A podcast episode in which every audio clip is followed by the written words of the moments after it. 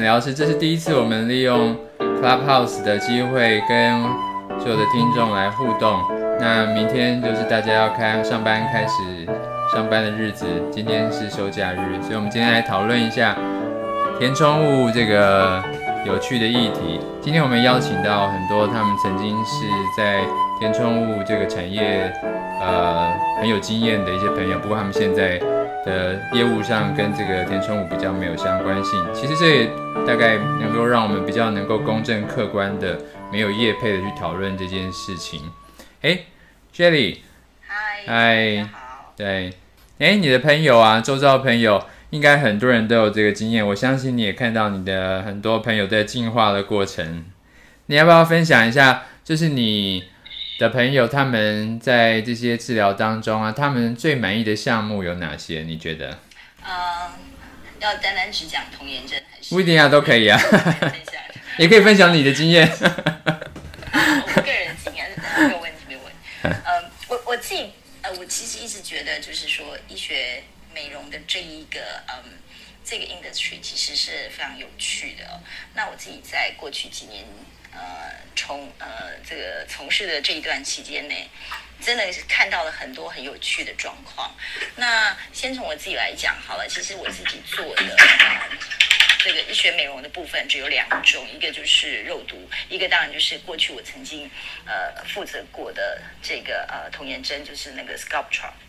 那呃，我觉得呃，当然不是。虽然现在我已经不负跟这些都自己都不相关了。那其实我觉得，呃，以我自己过去在负责童颜针的这一段时间，我自己觉得它啊、真的是一个很不错的产品，呃。我觉得所有的医美产品都有它自己的定位啦，这个是我我觉得我很想跟大家分享。嗯，所有的产品其实都不是万能的，它一定有它最适合的呃要去处理的部分，是以及它能够改善的项目哦、呃，绝对没有一个是最好。我觉得只有适合不适合，然后呃要怎么去跟你的医师，你要信任他的专业，要去跟他讨论，其实你想达到的目标。我我记得其实，在那一段时间内。我自己呃印象很深刻的是，呃，我跟很多就是很专业医生在讨论，就是说啊，很多这个我们的这个爱美的朋友们，其实到了诊所之后，他们都只有些人他会指明说哦，我要打什么东西，我要做什么治疗，但其实他们忽略了一个还蛮重要，是说结果。其实你想改善的东西是什么？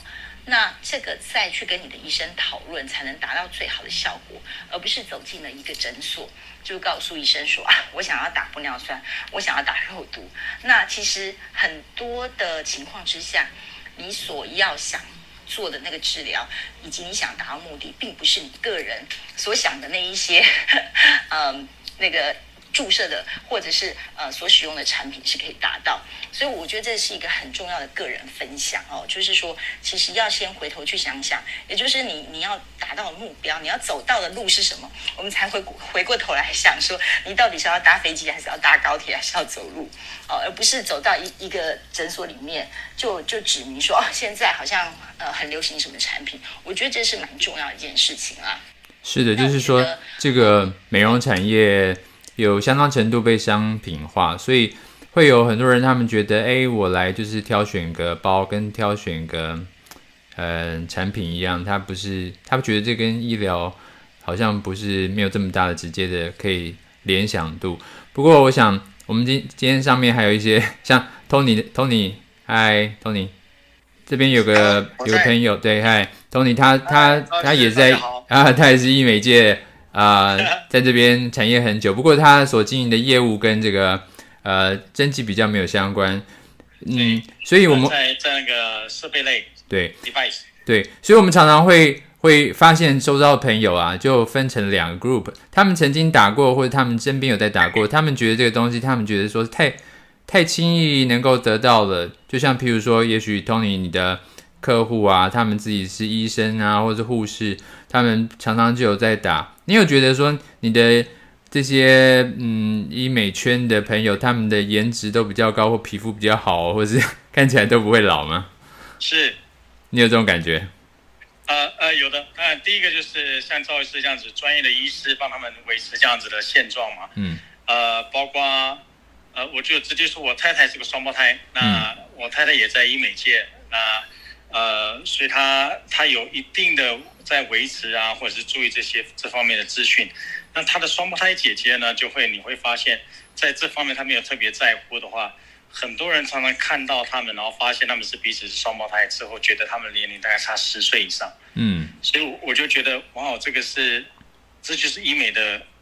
呃，成功的地方，对不对？没错，对。对，但是已经跳脱了美容院，中国大陆那种美容院的那种市场了。我们现在走进了走进了专业。对，不过确实也有一群人，就是他们没有接触过，他们会觉得说，哎呀，那就是整形，我好像不是那个，不是我想要的东西。或是觉得说啊，那个看打起来都会假假的，然后所以他们就不太想去尝试。其实在，呃，薛礼，你觉得你的你所看到的这些治疗啊，或你周遭的朋友，真的都是这个觉得这种治疗啊是一种就是比较属于奢华的消费吗？或者它做起来就是会很不自然吗？你觉得？嗯呃，我觉得呢，其实。奢华的消费这个问题啊，非常有趣哦。嗯、其实，嗯，就看你愿意把钱花在什么地方。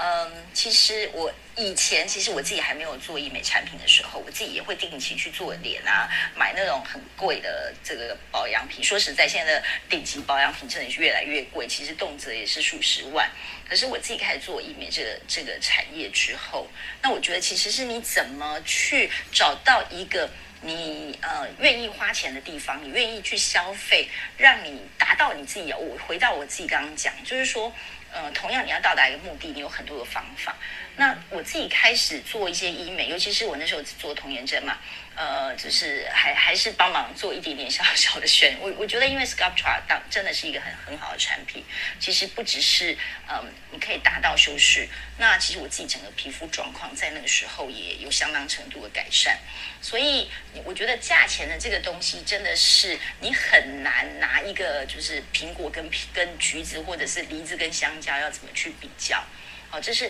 你自己想要。呃，先去找到一个你自己愿意去消费的一个程度，那再去呃回去一样，我觉得要去跟医生讨论。所以我第一个，我觉得刚呃赵医师提到说，这是一个贵松松嘛，我我真的是觉得是说，嗯，每个人有自己可以去负担跟愿意消费，它绝对不是一个最贵的东西。另外，有时候我觉得医美有另外一个一个状况，因为你既然提到这个哦，就是说。很多人其实他会去比价，可是嗯，它不是像一个商品一样哦，就是说今天保养品、化妆品你可以去比价，可是我觉得有时候技术是无价的。那其实如果只是在陷入一个比价的情况，你只想到同一个治疗产品最便宜的话，那我觉得其实这个绝对不是一个在寻求医美治疗的一个最好的一个模式，尤其是这很容易掉入陷阱。因为 我真的看过我身边很多朋友，其实不管在做什么疗程，打肉，他们以前也会跟我说，你知道某某某医生啊，肉毒真的很便宜，三千块可以打很多部位，或者是说哦，这个玻尿酸多便宜，甚至我们自己那时候在做这个嗯童颜针这个产品的时候，其实我们希望维持一个比较固定的价钱，可是不可否认的，也会听到有人就是会去做销价竞争。但是我我觉得不要拿自己的脸开玩笑啦，真的，因为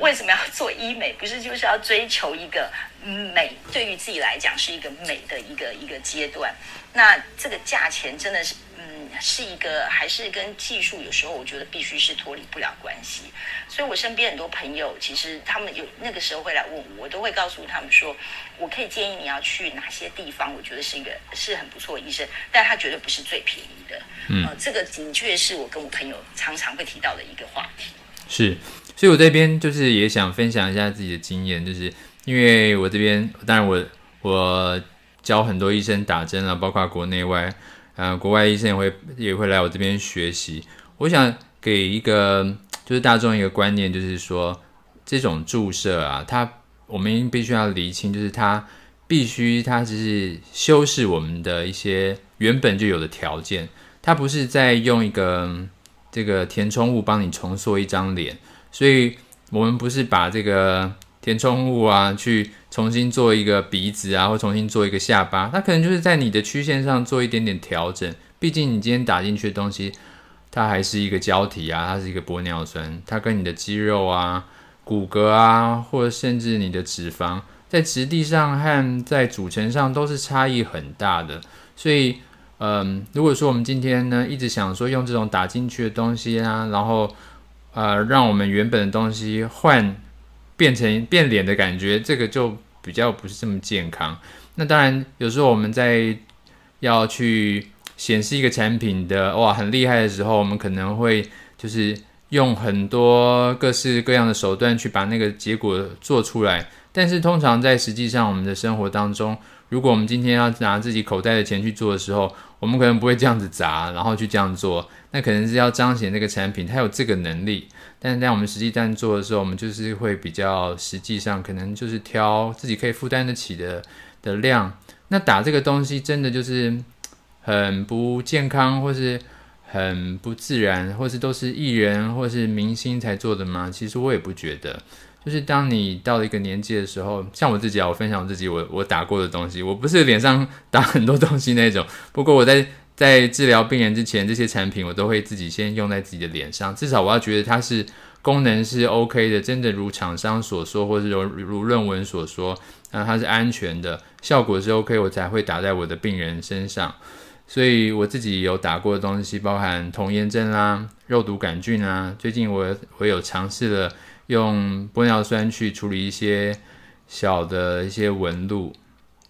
我自己最喜欢的产品应该就是也是乳酸聚左旋乳酸，因为我我我发现很多医生他们也会选择这个产品，因为它好像变化不是这么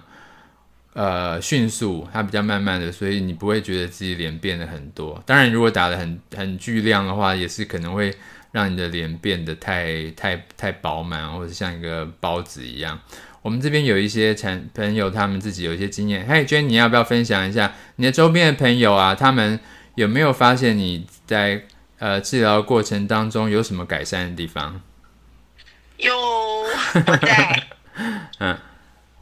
呃，他们都会觉得我变漂亮了。嗯。然后变得更。就是很漂亮，他们会不知道，因为我觉得很自然，所以自然到他们会觉得，嗯，你有一些 something wrong，就是你你有一些不一样，但是他们又说不出来。那我们来听听看，你做了什么？你做过什么？他们就只会说，哦，你变得更漂亮了，皮肤变更好了，更亮了。你要不要分享一下你有打过什么吗？我打过 sculpture，嗯，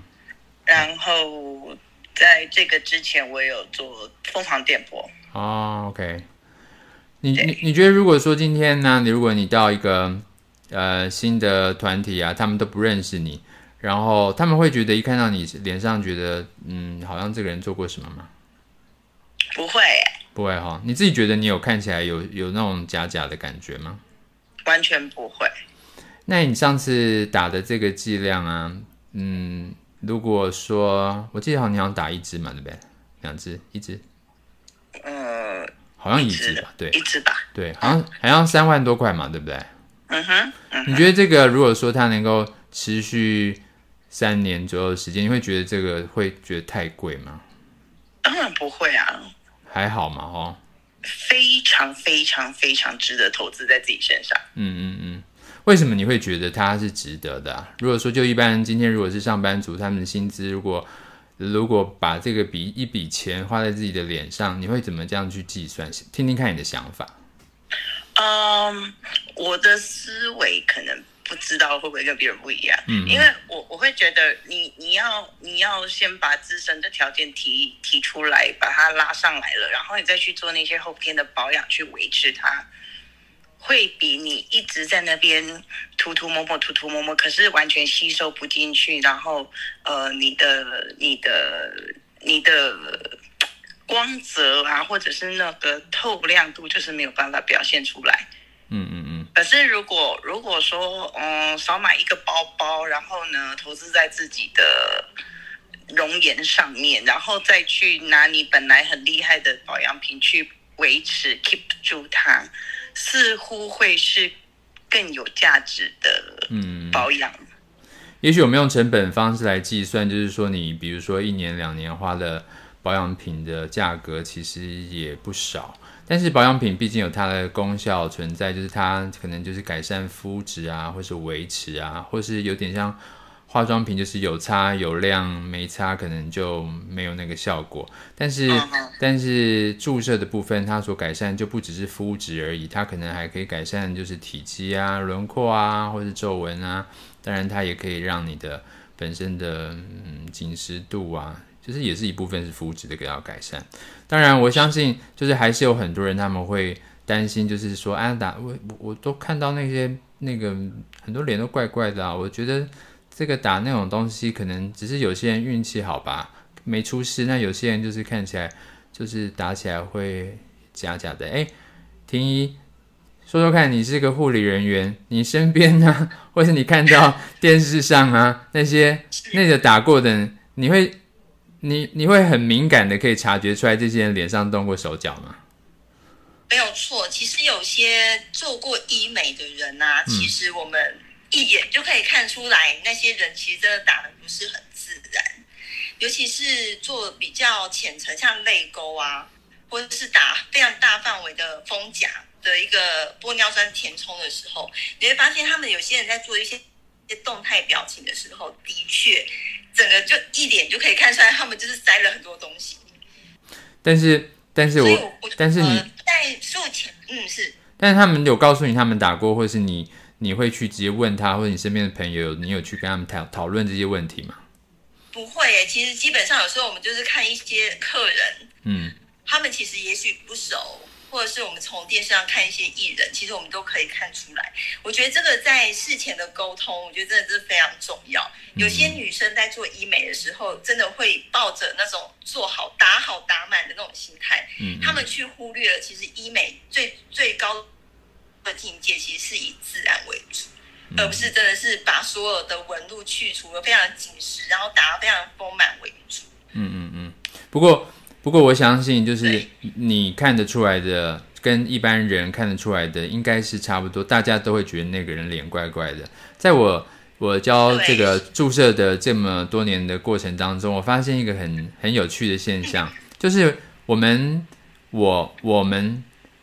包括所有不是学医学背景的人哦，我们在看电视的时候，我们都是会觉得这个政治人物、这个明星的脸，这一定是打过东西。然后可是。我们其实并没有学过说，诶，正常的那个肌肉应该怎么动，正常的体积应该怎么分布。可是我们一看，我们就可以看得出来，连不是医生人都可以看得出来。当然我，我会比比比可能一般人更厉害一点，我还可以看出来他大概是打了多少东西，打的是什么产产那个品呃牌子的产品。但但是一般人为什么他们看得出来呢？是因为他们从小到大，他们在跟人互动的时候，这是一种。这是一种语言，就是我们所学所学会沟通的语言，不带不只是文字和声音而已，我们也会学会去跟他沟通的是一种肢体的动作，包括脸部的表情啊，这些我们都可以，就是已经存在我们大脑的资料库里头。只要不符合那个运动的模式，我们就会觉得是不正常、不自然的。然后，但是并不是说所有的啊都是这些。注这些打不打针打针的都是很不自然的，我当然是不会去去就是公开说啊哪个艺人啊或哪个主播啊政治人物是在我这边做过的，我是不可能这样子，我不会去把他们的这个拿来做我的广告。但是其实我手上有很多这些艺人啊，应该你们都不知道他们是他们是打过的，或是他们主播是他们是打过的，因为照理讲。就是如果我认为是自然的，你们是不看看绝对看不出来它是打过的。所以注射填充物啊，并不是一定会不自然，主要是它的注射的技巧不正确，或它没有遵循到，它没有它没有了解到正常的生理原则或者是人体结构，它才会做出这样子的问题。就两个可能，第一个啊，就是第一个你刚刚听有你有提到，就是说他们打的这个量太多，因为现在的这个。微整的市场，他们是渐渐变成好像有点商业化，过度的、过度的商业化的行销啊、操作啊、贩售，所以他们会有一些咨询师啊，他们会有一些销售人员，他们在销售这些疗程的时候，他们就可以得到一些利润，所以他们会鼓励他们的病人自己去做。那这个美容的这个东西呢，它也是可以做，也可以不要做，也可以打一支，也可以打五支，它好像不是一个治疗疾病一样的概念，所以很有可能在利益的呃驱使下，它会卖了比它真正病人需要的量更多。那第二个呢，也有可能他今天其实打的并不多，他只是打不对位置，或者他没有那个审美的概念，他的逻辑不对，然后他呃可能学会的技术是不正确的，他都可能会造成这些人脸上的注射之后产生不自然的现象。嘿，Shelly，你要不要呃分享看看？就是你在观察这么多，你真的觉得医生的技术啊？在好坏跟这个美丑是关系，呃，是很重大的吗？你觉得？好，呃，你刚刚其实讲到一个东西，我有那个就很想就是分享一下。我真的觉得，其实医美的东西要做医美的这一个最，我我自己觉得啊，最高原则应该是说，嗯，哇，你看起来怎么状态这么好，比你自己的年纪可能是少个呃几岁，而不是说，哎，你怎么看起来？很怪，或者是变变了一个人，那呃，我我我觉得这个才是一个呃最高的终极目标，不然就不要去做医美。嗯、那所以回到你刚刚提到，就是说，其实嗯，美学的这个东西啊，我觉得是分两个部分，一个是医生的技术，当然有很大的差别。第二个当然就是说，除了技术之外，技术呃有两个东西来支撑，一个是他医生的手巧不巧，第二个其实是我觉得很重要，是对于一个美学的一个呃自己的的这个呃天分，我我必须这么说，就好像其实本来为什么叫医美？医美医跟美其实这两字放在一起哦，我觉得美的这一个就是包含了技术跟一个审美的观念，那。同样的，其实，在任何提到美的东西，那不可否认，我觉得就是说，其实医生的技术跟他的审美观是密不可分的，因为他怎么去判断一个病人，一个一不要说病人，一个一个来的一个客人，一个消费者，他需要什么样子的产品，他到底需要打一瓶还是两瓶，打了三瓶会不会 overcorrection？还是说他其实只要一瓶半？我我觉得这个判断其实都来自于部分是他的经验，第二个他的专业，第三个其实就是他的一个审美。所以你说技术呃是不是也很重要？技术真的是一个非常非常重要，它真的是同样的一个产品呃，其实在不同人的手上发挥的效果，那真的是有嗯。蛮天差地远，我觉得尤其是有一些产品，嗯，它不是一个你可以看到立即的效果。我们就讲你在塑形，在玩泥巴，你可能打玻尿玻尿酸之类的产品，或者是嗯呃一些像 Radius 这一些填充，呃，它可能这样子的产品，也许你刚刚注射，你还可以去去修饰一下，哎，左边好像打少了一点，我右右边不然再再多一点点好了。可是有一些它是需要时间的，那我觉得这个技术的一个掌握度其实是更高，因为你心中马上，医生就就很像是一个人工的 AI，他就要去 project，他可能在未来，而且他要了解这个，所以刚刚其实赵医师也讲到，他对肌肉，他对于这个人的轮廓的一个了解，所以他要去 project。这样子的产品，这样子的量，在未来的这个三个月到十八个月，它会长成什么样子？嗯嗯，我觉得这个是一个很、很、很艺术的部分了。嗯，所以我觉得不只是技术，我觉得也是需要有美感跟艺术的一个天分在的。这个是我过去在做这个，因为其实，在医美的这个产业，真的是你进去了才知道说，哇，真的医生的技术真的差，嗯。这个关乎非常，就是可以把产品发挥的比较极致，以及呃，也有可能好的产品，其实一时的技术比较不是那么好的时候，其实反而呃会造成一些反效果。这这个真的是你进入这个产业之后才会看到的，还蛮活生生的例子。对，我现在问一下 Tony，然后我自己来做一点点就是分享。哎，Tony，你刚刚提到就是说你看到啊，医美圈的这些朋友啊，医生啊。护士啊，他们的颜值都特别高，皮肤都特别好。但是我相信你参加这么多医学会啊，你会不会发现，就是你在医学会上也能够特别容易看到一些长得怪怪的人 比较多，因为近水楼台先得月啊，他们能够比较容易得到这些服务，是不是？他们有时候也不不知不觉好像就过量了。然后你觉得哪一个国家你，你你发现他们最容易产生这样子的的问题，就是说他们打起来就是有点 太太 over，你有你有你有这个发现吗？哎，是的，呃，报告赵医师，那个，呃，首先我觉得在我们这个产业，因为我从心脏科的内外科的业务开始跑的，所以那个时候跟医美的环境真的是不一样。那我觉得到了医美之后，就像赵医师说的，我我们的 呃同行的人都普遍颜值都比别人高很多很多，但是呢，往往就会看到一些过头的。那当然，这个就是在医学会、医学会啊，或者是在平常在跑客户的时候都会发现。那但是呃，有一点就是在最近呢，我觉得就像呃，如果呃赵医师刚刚问的。我觉得在美国当然是是一个领先的风潮，就是什么东西做的都要比别人多，比别人大。呃，对。然后呢，我我就怕你不知道我有做那种感觉。嗯嗯。呃，对，我觉得这几年台湾有稍微往那个方向去了一点。嗯嗯。如果说我今天要融入，我要我要封城，我要什么，我多想要再多一点点，对不对？呃，不相信专业，他们走进去的心态就觉得说。呃，我其实就是要双眼皮越双越好，或者是什么胸部越大越好，可是往往忘记了忽略了这个专业的角度，自然，那这个是我觉得医美太商业化的原因，导致于他今天不会有，呃，导致消费者会有这样的行为。嗯，我来分享一下，就是说，其实我在应该在。全球各地常常参加不同的医学会嘛，就是确实常常看到有些医生的脸真的好可怕，然后 为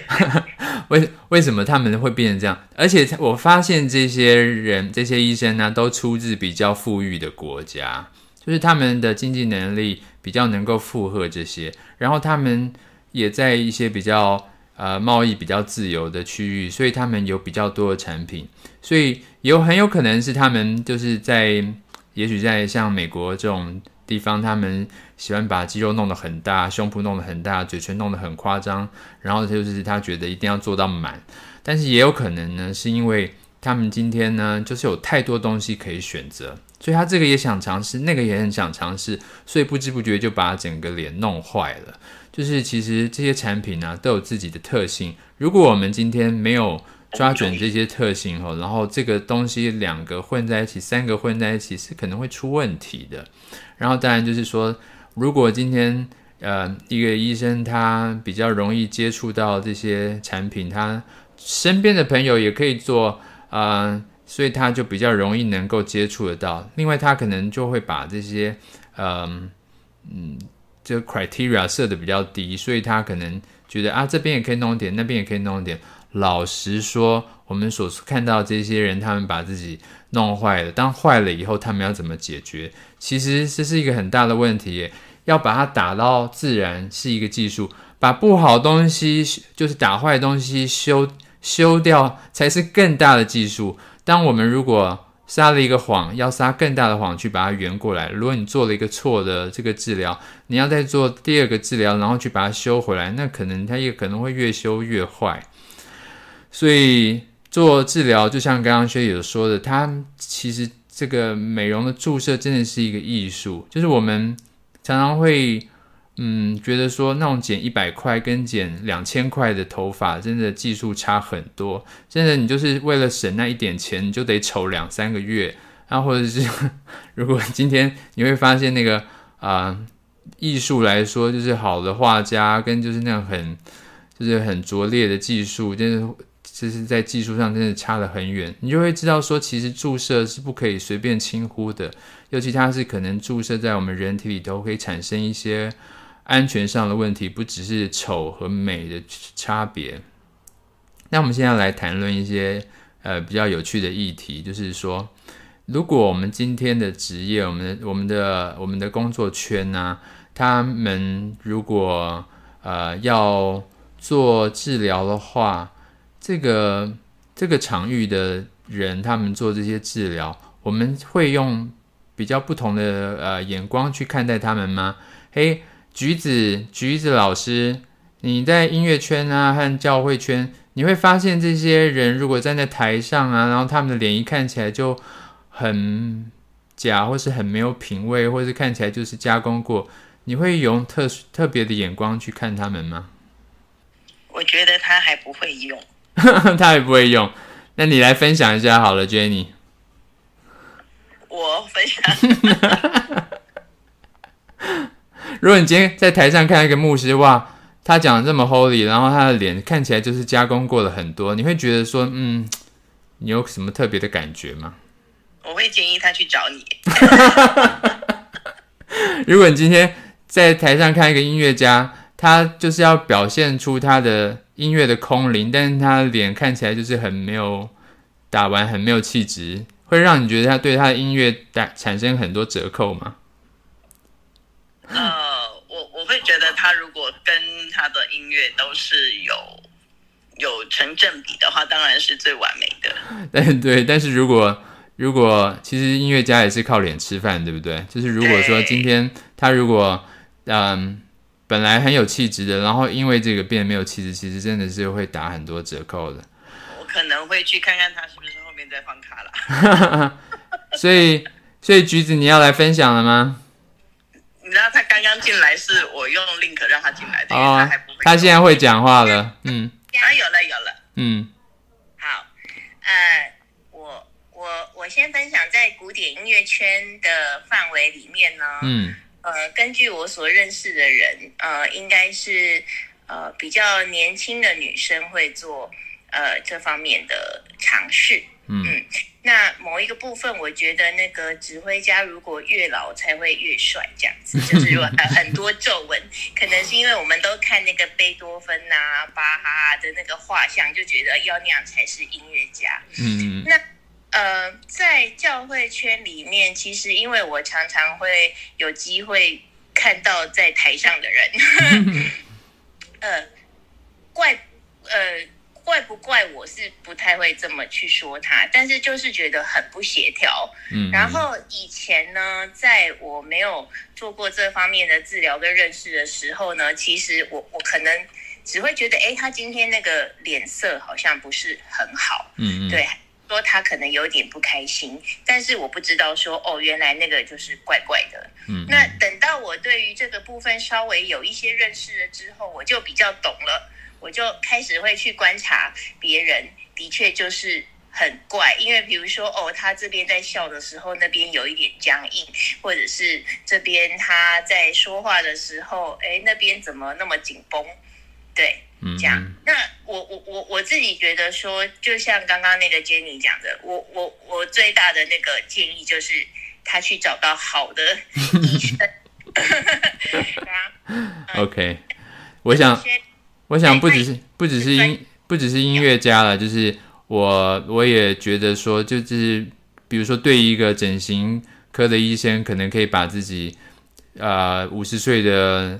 呃男士，然后。呃，外观看起来像三十岁的小伙子，这个没问题。但是对于一个政治人物，如果说他六十岁，可是看起来像三十岁，我觉得嗯，不太不太好，就是不适合。他会看起来让人没有觉得有信任感。所以，我们对于一个嗯，不人不他不同的个性啊，或者他在不同的工作职位上。他可能还需要的有不同的考量，不只是在美感上，我们可以把它做到最美最帅，可是他可能不适合这个他这个工作角色。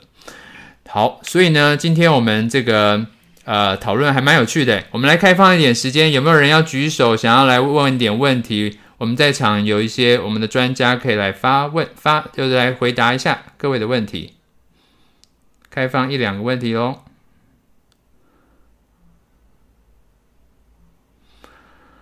呃，如果没有的话呢，我们就要让呃，我们再做个总结，每个人说一两句话吧。学理开始，嗯，好啊，呃，我我我真的觉得就是说，医美其实是要让自己变得好。那嗯，有有一个重点很重要，它没有办法帮你无中生有哦，所以它没有办法 让你就是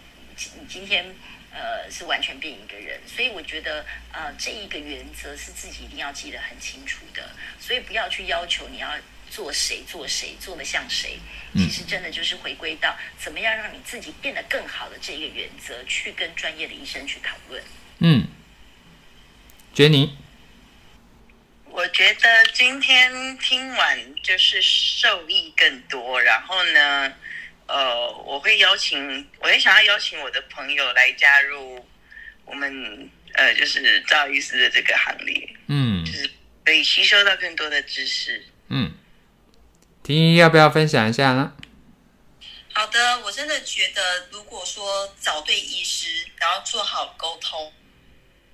然后投资医美这件事情真的是 CP 值非常高的，因为除了自己这样子盲目的去买一些有的没有的化妆品来说，还不如选对疗程，相信医师，这样还是对的。嗯，Tony 来说几句话吧。呃，我觉得今天的参加真的是非常开心哦。嗯。呃，我觉得，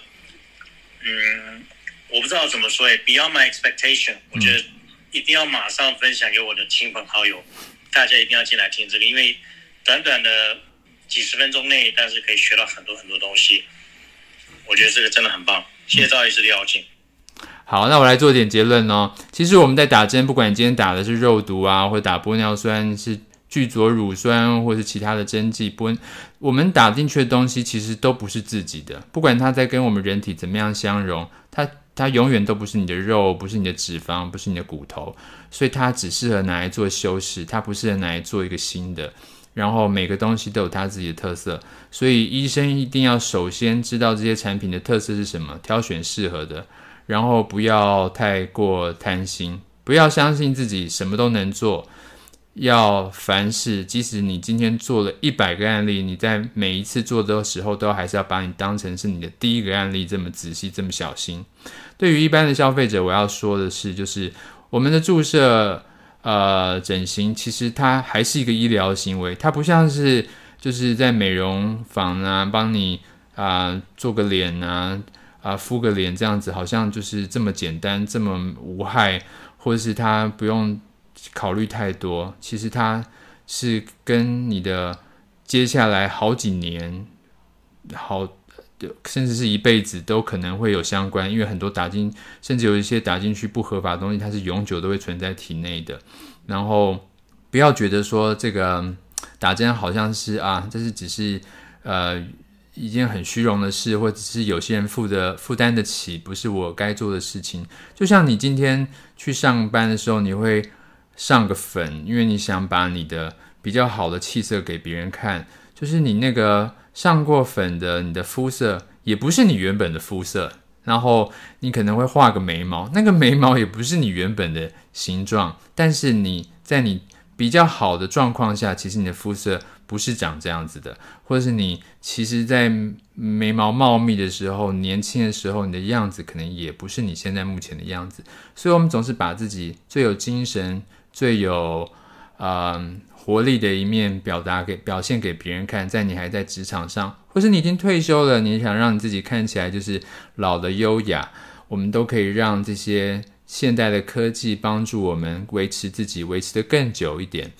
好，赵医师诊疗室，如果有兴趣加入我们的讨论呢，你可以上我们的 YouTube 频道查询赵医师诊疗室，也可以上我们的上我的 IG 或者是粉丝页，然后或是。呃，